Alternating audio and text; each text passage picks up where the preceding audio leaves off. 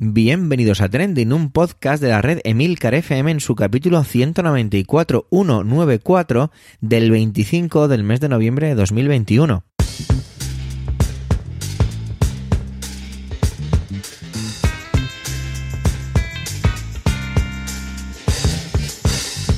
Trending es un podcast sobre lo que pasa, sobre lo que ocurre, sobre las noticias que ponen las redes sociales y todo ello con opinión y siempre con ánimo de compartir. Por ello, somos varias voces, aunque yo, Javier Soler, haga de presentador. Trending es tu podcast de noticias semanal. Adelante.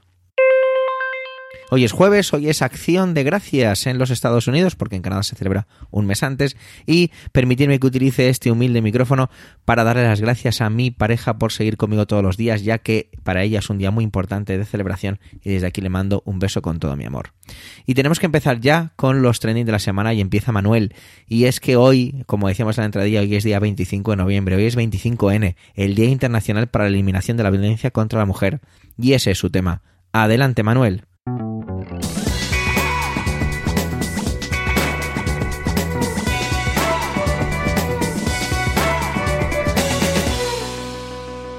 Hola oyentes, hola equipo trending.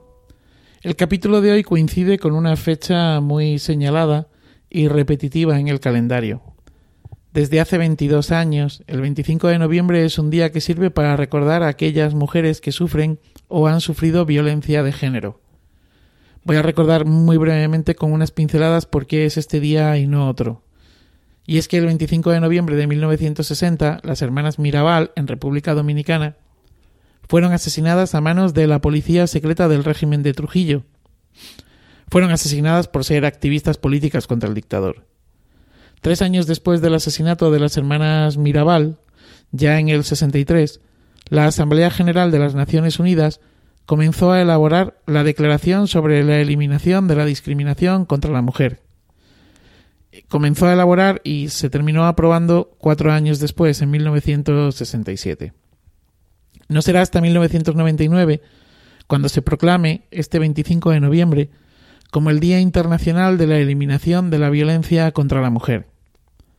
El Ministerio de Igualdad, el Ministerio de Igualdad de España, ha elegido como eslogan para este año la palabra juntas y han difundido un vídeo en el que se hace un recorrido por la historia de la violencia de género de nuestro país en los últimos años, los hitos de esta lucha, y la legislación creada es profeso sobre ello. Es un vídeo que cuando uno termina de verlo, y les invito a verlo, pues se queda con esta palabra, ¿no? Conjuntas. Y es que juntos somos más fuertes. En lo que va de año han fallecido 37 mujeres a manos de sus parejas o exparejas y 1118 desde que se tienen datos. Datos se tienen desde el 2003. Bueno, más que desde que se tienen datos, desde que se empiezan a hacer públicos los datos. Y esto ocurre a partir del año 2003. Son muchos los pasos y las líneas de meta cruzadas. Sin embargo, tengo la sensación de que lejos de evolucionar, estamos involucionando en este tema. Me preocupa especialmente el discurso de la ultraderecha que blanquea esta violencia bajo la bandera de la ideología. Un discurso que especialmente los más jóvenes están comprando no es ideológico, está ahí, existe. Me preocupa que los jóvenes puedan pensar pues que esto no es sino un gasto de dinero, como se dice, o no es sino una moda. Recuerdo que hace más de un año abordé este tema aquí mismo. Recuerdo también que en aquella ocasión leí un artículo en el que el autor o la autora me van a perdonar, pero eh, no, recuerdo eh, quién había escrito eh, ese artículo, el caso es que mm, la persona que lo escribía se preguntaba qué pasaría si en lugar de mujeres fueran futbolistas, los que morían. Yo me lo sigo preguntando. No quiero ser demagógico, pero si en lo que va de año han muerto 37 mujeres y soñando, deseando y esperando que de aquí a final de año no muera ninguna más, estaríamos hablando pues de la friolera de una mujer muerta por cada 9,86 días. Cada 10 días ha muerto hasta el momento una, bueno, menos, porque son datos de octubre, una mujer en España. ¿Qué pasaría si en lugar de mujeres fueran niños, políticos, personal médico, bueno, lo que sea? Ojo, ojo porque igual lo estoy enfocando mal. No es que se mueran, es que sean asesinados. ¿Lo dejaríamos estar? ¿Lo blanquearíamos? La violencia de género es machista, es social, es estructural, es económica y psicológica, es sexual, es digital, existe y está ahí. Y es necesario que el famoso pacto de Estado se refuerce, crezca y actúe más de lo que ya lo está haciendo. No puede pasar que se reste importancia al control digital. No puede pasar que se reste importancia a un lenguaje abusivo y excluyente, y no me estoy refiriendo al ñe, la arroba ni nada de eso. El problema del lenguaje es más profundo, es también cómo se usa y su intencionalidad. No puede pasar que se blanqueen las muertes, las denuncias. No puede pasar que en el mundo rural escaseen los recursos para las mujeres. No puede pasar que no se pueda hablar de estos temas en la escuela, en cualquier escuela, ni la pública, ni la privada, ni la concertada. Sé que se está haciendo y se está hablando, pero también me consta por experiencia propia que hay lugares en los que los directores de los colegios o incluso los claustros, las directoras, bueno, directoras no tengo el dato, pero sí de directores, que prefieren ante los posibles pines parentales y, y, cuestiones similares no meterse en estos charcos, no sea que esto les acabe salpicando de una u otra manera. Lo dicho, el camino es largo y queda mucho por recorrer. Desgraciadamente asistiremos a más manadas, más nevencas, más casos orantes. En definitiva, esta lucha es una lucha nueva y la violencia de género lleva siglos entre nosotros. Forma parte, desgraciadamente, de nuestro ADN. Acabar con todos estos siglos no va a ser algo que ocurra de la noche a la mañana, pero sí que está en nuestra mano. Feliz día y feliz vida.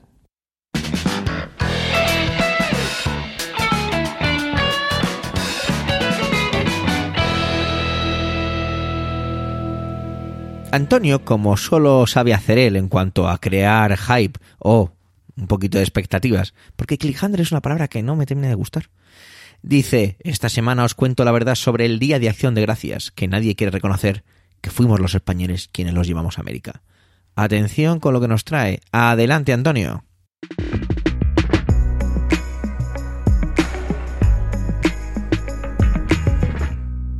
Saludos, soy Antonio Rentero y esta semana en Trending quiero hablaros del Día de Acción de Gracias. Es una festividad que se celebra en Estados Unidos este año el jueves 25 de noviembre, Estados Unidos y otros países, y yo soy de los firmes defensores de que lo celebremos también aquí en España. Pero ojo, que ya empezarán muchos a decir, ale, ya estamos otra vez asumiendo fiestas ajenas que nos llegan a través del cine y de las series de televisión. Y no, en este caso no. En este caso estaríamos ante lo que se denomina tornaviaje, es decir, costumbres que regresan al viejo continente desde el nuevo continente a donde fueron llevadas o donde se generaron por aquellos que siglos o décadas atrás llegaron allí desde aquí. Es decir, llevamos algo que aquí perdemos o allí se transforma. Y es que en este caso, aunque sí que es cierto que la tradición americana del Día de Acción de Gracias se basa en los colonos del Mayflower, que celebraron esa cena de acción de gracias, o esa comida de acción de gracias, con los nativos del lugar, esa célebre cena con el pavo, lo cierto es que no fueron ellos los primeros en celebrar acción de gracias en territorio americano. Los profesores eh, Robin Gioia y Michael Gannon de la Universidad de Florida tienen publicado que tras unas arduas eh, investigaciones descubrieron que el primer día de acción de gracias que se celebró en suelo americano fue gracias a colonos españoles el 8 de septiembre de 1565, es decir, más de medio siglo antes de que los colonos del Mayflower desembarcaran en las costas de Nueva Inglaterra. La fiesta de acción de gracias se celebraba en Europa muchos siglos antes de que llegara a la recién descubierta América, allá por los 1500. Y es que es una fiesta ligada tradicionalmente a la cosecha, que de hecho todavía en algunos sitios, aunque con otros nombres, con otras denominaciones, continúa celebrándose.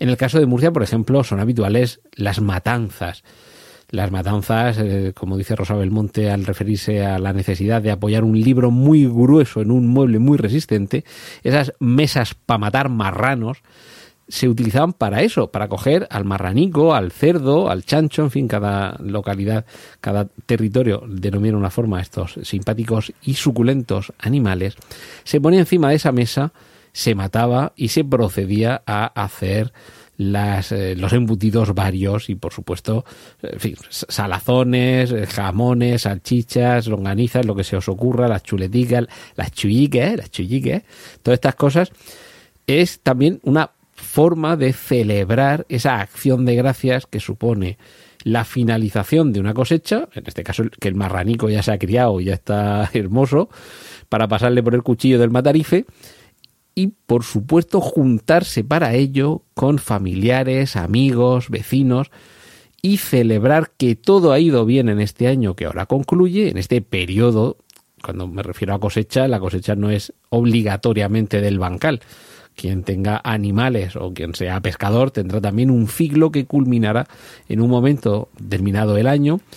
Y un poco siguiendo también esa fábula de la cigarra y la hormiga, hemos estado durante todo el año eh, cultivando, cosechando, criando, pastoreando, pescando, en fin, trabajando y ahora recogemos parte de esos frutos y los acumulamos para el periodo duro que comienza, que es el invierno, en el que o bien no se puede salir a trabajar eh, en el campo tanto, o precisamente hay algunas cosechas, como pues el caso de la oliva que se recoge en invierno, o, en fin, pues todo esto se culmina ese ciclo, pero está claro que el mayor periodo de fertilidad, sobre todo de la tierra y también de muchos animales, es en torno al verano, la primavera y el verano.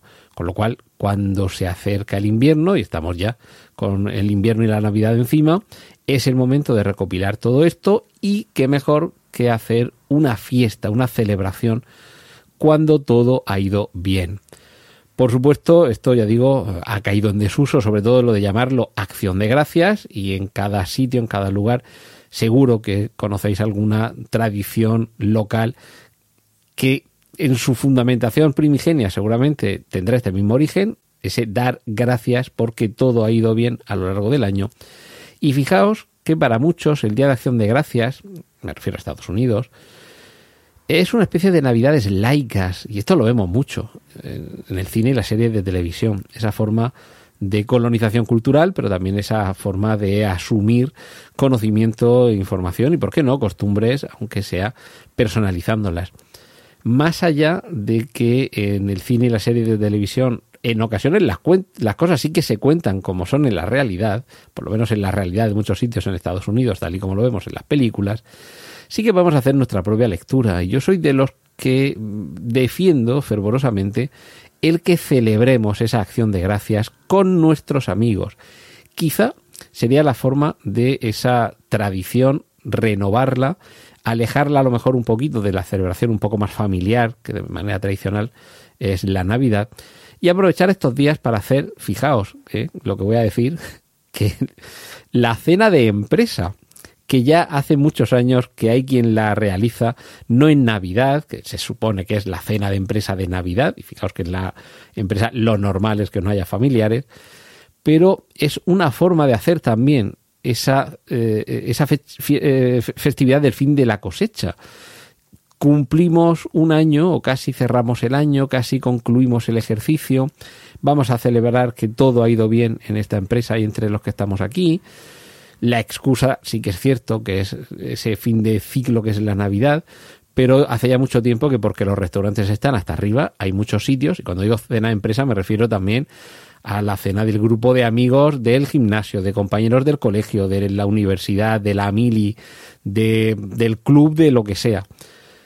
Hacemos esas festividades, celebramos eh, ese fin de ciclo, ese año que queda atrás, con una especie de fiesta de, de, Día de Acción de Gracias. Lo que pasa que no es un día fijo en el año, en el calendario, como es este último jueves del mes de noviembre, que es cuando suele celebrarse el Día de Acción de Gracias en Estados Unidos. Así que tengamos en cuenta que realmente llevamos mucho tiempo celebrando otros días de acción de gracias y quizá, si no está mal lo de asumir las celebraciones ajenas, a veces lo que conseguimos con ello es recuperar celebraciones que nos fueron propias siglos atrás, que las hemos olvidado, las hemos transmutado, las hemos adaptado, las hemos cambiado, pero realmente han estado siempre ahí. Y en cualquier caso, estamos en España. Nos vamos a negar a celebrar o festejar algo, por favor. En fin, esto es lo que quería compartir esta, en esta ocasión con vosotros. Os dejo que disfrutéis con los contenidos del resto de mis compañeros aquí en Trending. Un saludo a Antonio Rentero y feliz día de Acción de Gracias.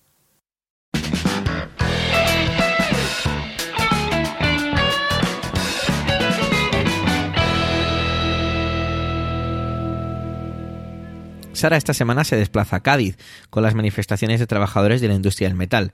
Lo hace sobre todo desde un punto de vista que tiene que ver con una sangría industrial que se está produciendo desde hace ya varios años. Y lo hace de una manera muy curiosa. Adelante, Sara.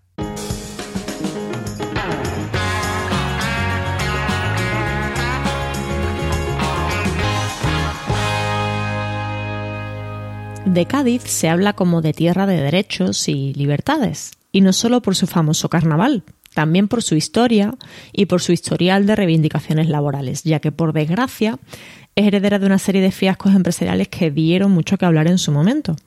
Ahora estamos en otra. Hace ya más de una semana que venimos escuchando hablar de grandes manifestaciones en Cádiz, del corte de carreteras de acceso. Esta huelga afecta tanto a la capital como a la provincia, fundamentalmente en las zonas más industrializadas de la bahía y el campo de Gibraltar. A pesar de lo llamativo de las imágenes, es probable que no todo el mundo conozca en profundidad de qué se trata, aunque es cierto que los medios están haciendo bastante eco en la última semana. La bautizada como crisis del metal, además de ser un término muy mediático, no es más que consecuencia de una negociación entre sindicatos y patronal para revisar el convenio de, este sector. El anterior convenio expiró en diciembre de 2020 y ambas partes pues, ahora mismo se encuentran en profundo desacuerdo. ¿Qué es lo que piden los representantes de los trabajadores? Ante un contexto de crisis en la que se ha disparado la inflación, los sindicalistas solicitan que el, salario se actualice, se adapte a las circunstancias actuales para garantizar el poder adquisitivo de los trabajadores, así como una leve rebaja de cuatro horas de trabajo al año. Las necesidades de los empresarios no son compatibles con esta petición sindical. Las empresas apuestan por convenios a largo plazo, con el objetivo de que si al final de 2023 el IPC real de los tres años hubiera sido superior a las subidas planteadas, pues abonaría a cada trabajador una paga por, la, por la diferencia. Pero los sindicatos no ven esta propuesta realista porque tres de cada cuatro empleos del sector del metal en la, en la provincia de Cádiz son eventuales. Si apenas hay contratos indefinidos, los trabajadores no podrían recuperar el poder adquisitivo actual, por lo que se solicita una mayor inmediatez. Pero las peticiones de trabajadores chocan con la situación económica actual. Según la Federación de Empresarios del Metal de la provincia de Cádiz, no ven coherente las exigencias de los sindicatos debido a la actual crisis en la que se encuentra el sector. Aseguran que si aceptan perderían competitividad, pues en otras provincias las condiciones laborales son inferiores. Además, los empresarios dicen que ellos también están sufriendo la inflación, la luz, el transporte, los combustibles, a lo que se suma pues el parón provocado por la pandemia del coronavirus. Cádiz, como decía al principio, es una provincia muy castigada industrialmente y se habla de que es tierra de movilizaciones históricas. Nos remontamos a 2007, cuando se anunció el cierre de Delphi, la fábrica de automoción de Puerto Real, que tras 20 años en funcionamiento dejó en la calle a unos 1.500, empleados. Entonces, los sindicatos mantuvieron un, un encierro de 1.074 días. La Junta de Andalucía pagó más de 200 millones de euros en prejubilaciones, talleres y otras ayudas hasta 2012. En 2011 también cerró Cádiz Electrónica, al año siguiente, en 2012, cerró Gadir Solar, después de haber recibido también pues, ayudas públicas. Luego fue Altadis en 2014. Eh, en el mismo año cerró la empresa de informática Sadiel en Puerto Real, que también había recibido fondos públicos, y ya en 2020 cerró la planta en Cádiz de la empresa logística LTK. Por último, ese mismo año, eh, en 2021, Airbus ha anunciado ya el cierre de la planta de Puerto Real, que cuenta con 280, 280 empleados. Dos claves para entender estos vaivenes en la industria es la gran dependencia de lo público para impulsar el crecimiento empresarial en la zona y también la presencia mayoritaria de multinacionales extranjeras. Se dice que las decisiones se toman fuera y que la sensibilidad sobre el territorio pues no es la misma, así como el control que, pueda, que se pueda realizar sobre ellas. Al parecer, ninguno de los planes de reindustrialización que se han implantado en la provincia de Cádiz parece dar sus frutos a largo plazo. Y esto se suma a los problemas que arrastran los municipios de la provincia. El pasado martes, tras suspenderse una vez más las negociaciones y cuando se cumplía el octavo día de huelga, se, convocó una manifestación en Cádiz capital en apoyo a los trabajadores del sector del metal. Se calcula que participaron pues unas 4.000 personas eh, de la ciudadanía en general, de los trabajadores, estudiantes cuando una parte de la manifestación se dividió del recorrido oficial para intentar cortar el puente del Carranza, empezaron graves disturbios que fueron amedrentados por la policía mediante gases lacrimógenos, balas de goma, eh, todo, para, todo esto para impedir que se cortara el puente, ya que es una de las tres únicas vías de acceso por carretera a la capital. Sin embargo, el alcalde, el alcalde de Cádiz calificó la actuación de la policía de desproporcionada y llegó a pedir la dimisión del subdelegado del gobierno en Cádiz. Mientras que José Pacheco, el subdelegado, aseguraba que Guardia Civil y Policía Nacional estaban intentando evitar la fuerza, aunque bueno, pues desde el lunes estaba siendo muy sonada la reacción de, de las fuerzas del Estado.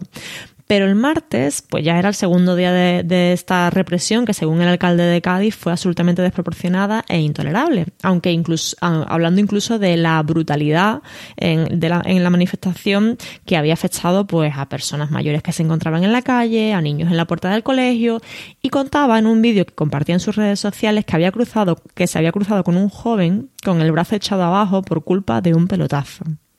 En días anteriores, Algeciras había sido el escenario de una muerte debido a una retención por la actuación de un piquete, aunque ya aclaró el ministro Malarca pues que se trataba de un accidente de tráfico.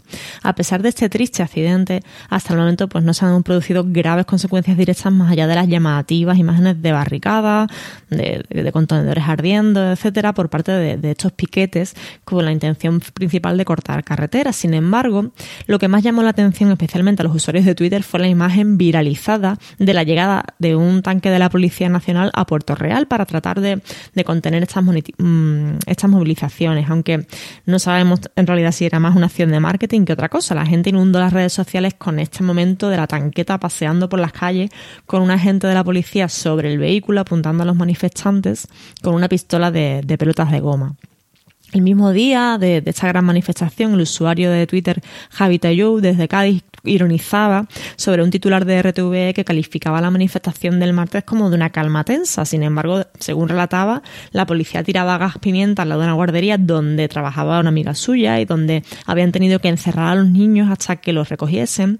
Tiraban también bombas de humo y había hasta más, más de cuatro helicópteros rodeando su barrio. Y cerraba añadiendo calma tensa, como en mayúsculas y poniéndolo en cuestión.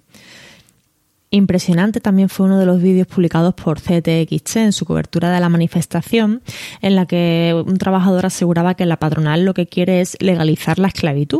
Decía, no somos terroristas, somos trabajadores, y por cada día de huelga perdemos una media de 80 euros. Terrorismo es trabajar y no llegar a final de mes, tener turno de 12 horas, que no se garantice el poder adquisitivo, que no se pueda ir a una mutua y que no se puedan eh, presentar a unas elecciones sindicales por miedo a represalias. El miércoles, noveno día de huelga, comenzó con el ambiente caldeado entre la actuación de piquetes, con incidentes desde temprano, con altercados entre policía y manifestantes en zonas residenciales. Al mediodía, Diario de Cádiz volvió a hablar de esta calma tensa tras los incidentes en la barriada del río San Pedro, asegurando que la situación había bajado un poco de intensidad con la salida de los niños de, los centros cercanos, aunque había personas y antidisturbios en la trasera del colegio. Mientras tanto, continuaba la reunión entre sindicatos y patronal en Sevilla y hasta el momento no sabemos si han conseguido llegar o alcanzar algún acuerdo. Seguramente en el corto plazo, probablemente tanto políticos como ciudadanos, trabajadores y empresarios lo que necesitan es llegar a un acuerdo con el que alcanzar de nuevo la calma, aunque sea tensa. Pero a largo plazo está claro que Cádiz necesita algo más, algo más que no se alcanzará si no es con el sacrificio de las muchas partes que tienen responsabilidad en este problema. Un problema que heredan generaciones y generaciones en toda la provincia y que no se arreglan con palabras ni con buenas intenciones. Hasta aquí mi intervención de hoy. Cuidamos mucho y si todo va bien, nos escuchamos la próxima semana. Adiós.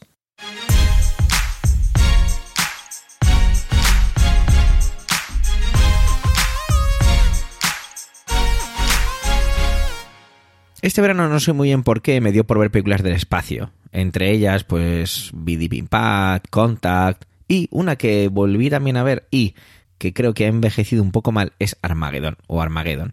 Está con Bruce Willis, Steve Buscemi y otros tantos actores. Ben Affleck también está por allí. Y es que no era tanto por los efectos especiales, que bueno, han envejecido de aquella manera, y bueno, al mismo tiempo creo que es una película que lo resuelve bastante bien porque no hace gran alarde de ciertas parafernalias, es todo bastante cerradito, es decir, se nota que son set de decorado. El hecho de cómo estaba contada. Pero es que resulta que me encuentro que ayer, día 24 de noviembre, se lanzó una misión por parte de la NASA que, de hecho, es la primera misión considerada de defensa por parte de la NASA. un dato muy a tener en cuenta y que ya forma parte de la historia de la humanidad. Y es que han mandado un, una sonda para que se choque contra un asteroide y ver si es capaz de desviar su trayectoria. Para los que no habéis visto la película, a lo mejor no entendéis la relación. Sería complicado que alguien no conozca por lo menos alguna referencia a esta película. En la película se basa, pues nada, que viene un asteroide a la Tierra y hay que destruirlo, porque si no va a acabar con la humanidad. Eh, ¿Cuál es la idea? Pues muy fácil, contratamos a prospectores, es decir, gente que se dedica a eh, realizar prospecciones de petróleo, cavar la Tierra, y les eh, contratamos para que se conviertan en astronautas, mandarles al asteroide, perforar el asteroide, poner una bomba, salir y destruirlo. Bueno, la película lo que hace es que al final, evidentemente muy heroico, eh, lo soluciona de otra manera, pero bueno, esa es un poco la base. Resulta que esta misión, que se llama DART, que sus siglas en inglés son Double Asteroid Redirection Test, o dicho en castellano sería doble prueba de redirección de asteroides, es un proyecto conjunto entre Estados Unidos y la Agencia Espacial Italiana, tiene como misión el probar si somos capaces de desviar algún tipo de, asteroide. Se va a probar contra el asteroide Dídimo, un asteroide que tiene 780 metros de diámetro que si lo comparamos así con algo, pues podríamos decir en el artículo del país en el que baso esta intervención, después de haber visto varios tweets en Twitter, es, bueno, pues dos veces y media más alta que la Torre Eiffel, es como cinco o seis veces la pirámide de Giza. Bueno, pues nos hacemos un poco una idea del tamaño. Es curioso cómo el artículo también menciona la película de Armageddon y su retaíla de fallos científicos que tiene la película, pero bueno, que no lo voy a traer aquí. Cuando antes decía que era la primera vez que se hacía un proyecto de defensa, mm, es correcto, pero al mismo tiempo resulta que en 2005, cosa que yo no tenía ni idea, la NASA ya hizo una primera prueba sobre este tipo de, de acción, es decir, lanzar una sonda a lanzar algo contra un asteroide para ver si éramos capaces de desviarlo. Resulta que se hizo contra el cometa Tempel 1, que es muy grande, es, mide 15 kilómetros de longitud. Fijaros la comparación con Digimo, que tiene 700 metros de, de diámetro. Y por lo visto sí, sí se consiguió. La verdad es que los datos son un poco decepcionantes, pero claro, si lo vemos todo en escalas espaciales y de distancia, pues parece que es, es lo que animó a crear el proyecto que tenemos ahora de DART. Y es que simplemente redujo su velocidad, atención, medio milímetro por hora, ¿vale? Pero esto evidentemente hizo que su trayectoria cambiara. Pues eso es lo que se quiere probar. Se quiere lanzar esta sonda, que además se va a hacer a través de unos... Eh, lo va a hacer de una manera muy curiosa, o al menos por lo menos a mí me ha parecido muy curiosa, y es que se va a lanzar de una forma que va a ir acelerando poco a poco, poco a poco, hasta chocar de frente contra Dídimo. Porque la idea es intentar simplemente con alterar mínimamente su, su trayectoria, o más que su trayectoria, su aceleración, conseguiríamos una, un impacto muy grande en su cambio de órbita. Esto me parece de verdad alucinante. Si os parece a pensarlo en, en escalas, es increíble. Mm, una, una, de las cosas que me ha llamado mucho la atención es todo lo que tiene que ver con la parte de mecánica de todo esto. Y es que utiliza nada más y nada menos, no tenía ni idea de que esto existiera ahora de una manera como más estandarizada, por decirlo de una manera llana, el hecho de que va a utilizar motores iónicos. Y es como lo que decía al principio. Esto gasta muy poco combustible, va muy despacio, pero va acelerando de una manera muy, muy, muy, muy lenta hasta alcanzar una velocidad bastante alta. Lo que expulsa son iones de xenón, por eso se llama motor iónico, y pese a que se calcula que va a consumir más o menos unos 30 gramos por día. Si la contrapartida de todo esto es que necesita muchísima energía eléctrica para acelerar esos iones, pero que simplemente se ha solucionado, como es lógico, con unos paneles solares muy grandes para coger la energía del sol. Como es lógico, en la sociedad que vivimos ahora, hago la broma de Instagram, TikTok, todo tiene que ser catalogado. Entonces Dart llevará consigo un pequeño compañero que se encargará de hacer las fotos y los vídeos para poder mandarlos a la Tierra y subirlos a su cuenta de Instagram. Bueno, evidentemente esto no es así, será para poder eh, tener los datos y aprender sobre ello desde las agencias espaciales, porque supongo que la NASA compartirá toda esta información. Otra de las cosas que destaca el artículo, y a mí no me ha llamado especialmente la atención, pero tal y como está tratado por el artículo, pues oye, lo traigo porque quizá a vosotros si os lo parezca, es que es una misión, entre comillas, rápida. De hecho, el, título, el, el titular, no, perdón, el artículo lo cataloga así, una, una rápida misión. Porque esto se, va a lanzar, esto se lanzó ayer, día 24, a las 9.21 de la mañana, hora de España, o perdón, hora peninsular, disculpad los que vivís en las Islas Canarias, y eh, va a tardar más o menos un año, porque esto se está previsto para que en octubre del 2022 se produzca este impacto. Este impacto. De hecho, me voy a poner un recordatorio para buscar cuando sea el, esta, se lleve a cabo la misión, perdonar, y así traer las conclusiones si en ese momento las tenemos o a lo mejor hay que esperar un par de semanas más tras ello. ¿Por qué se ha elegido este, este asteroide? Bueno, pues porque pasa más o menos cerca de la Tierra, ¿vale? Más o menos siempre evidentemente en escala espacial, y también se ha hecho por la fisionomía que tiene este asteroide. Hay uno de esos datos que cita el artículo que, que te hacen pensar un poco en, en, la precariedad de las cosas o te hacen recordar lo, lo efímero que es un poco todo y es que hay una amenaza o se calcula que unos 20.000 asteroides podrían estar cercanos a nuestro planeta o podrían impactar en nuestro planeta eh, y esto teniendo en cuenta una catalogación, ¿no? Que superen 140 metros de diámetro, que estén más cerca de 10, mil, de, de 10 millones, perdón, repito, que estén a menos de 10 millones de kilómetros. Bueno, la verdad es que, vuelvo a decirlo, da un poquito de, cosilla pensar esto y en, la, en lo efímero que es todo esto. También cita el artículo el meteorito que cayó en Rusia en 2013 y digamos que esa fue una de las, de las principales mmm, instigadores tras los ensayos que se hicieron en 2005 con, con el impacto al asteroide Tempel 1 para poder hacer todo esto. A mí me parece una de esas noticias espaciales que superan una vez más la ficción. Esta es, esto es una frase hecha demasiado manida ya, demasiado usada, pero es cierto y me produce una mezcla de, de excitación, miedo y y no sé, es como un escalofrío por el cuerpo. No sé a vosotros este tipo de noticias, este tipo de cosas a esta gran escala, qué, sensación os produce cuando os paráis a pensarlo durante unos segundos. Me encantaría que me lo pusierais en Twitter si os apetece. Gracias por vuestro tiempo, gracias por querer escucharnos en este capítulo centésimo nonagésimo cuarto. Tenéis nuestra cuenta de Twitter, trendingpod, por si queréis dejarnos algún comentario. Un saludo y hasta la semana que viene.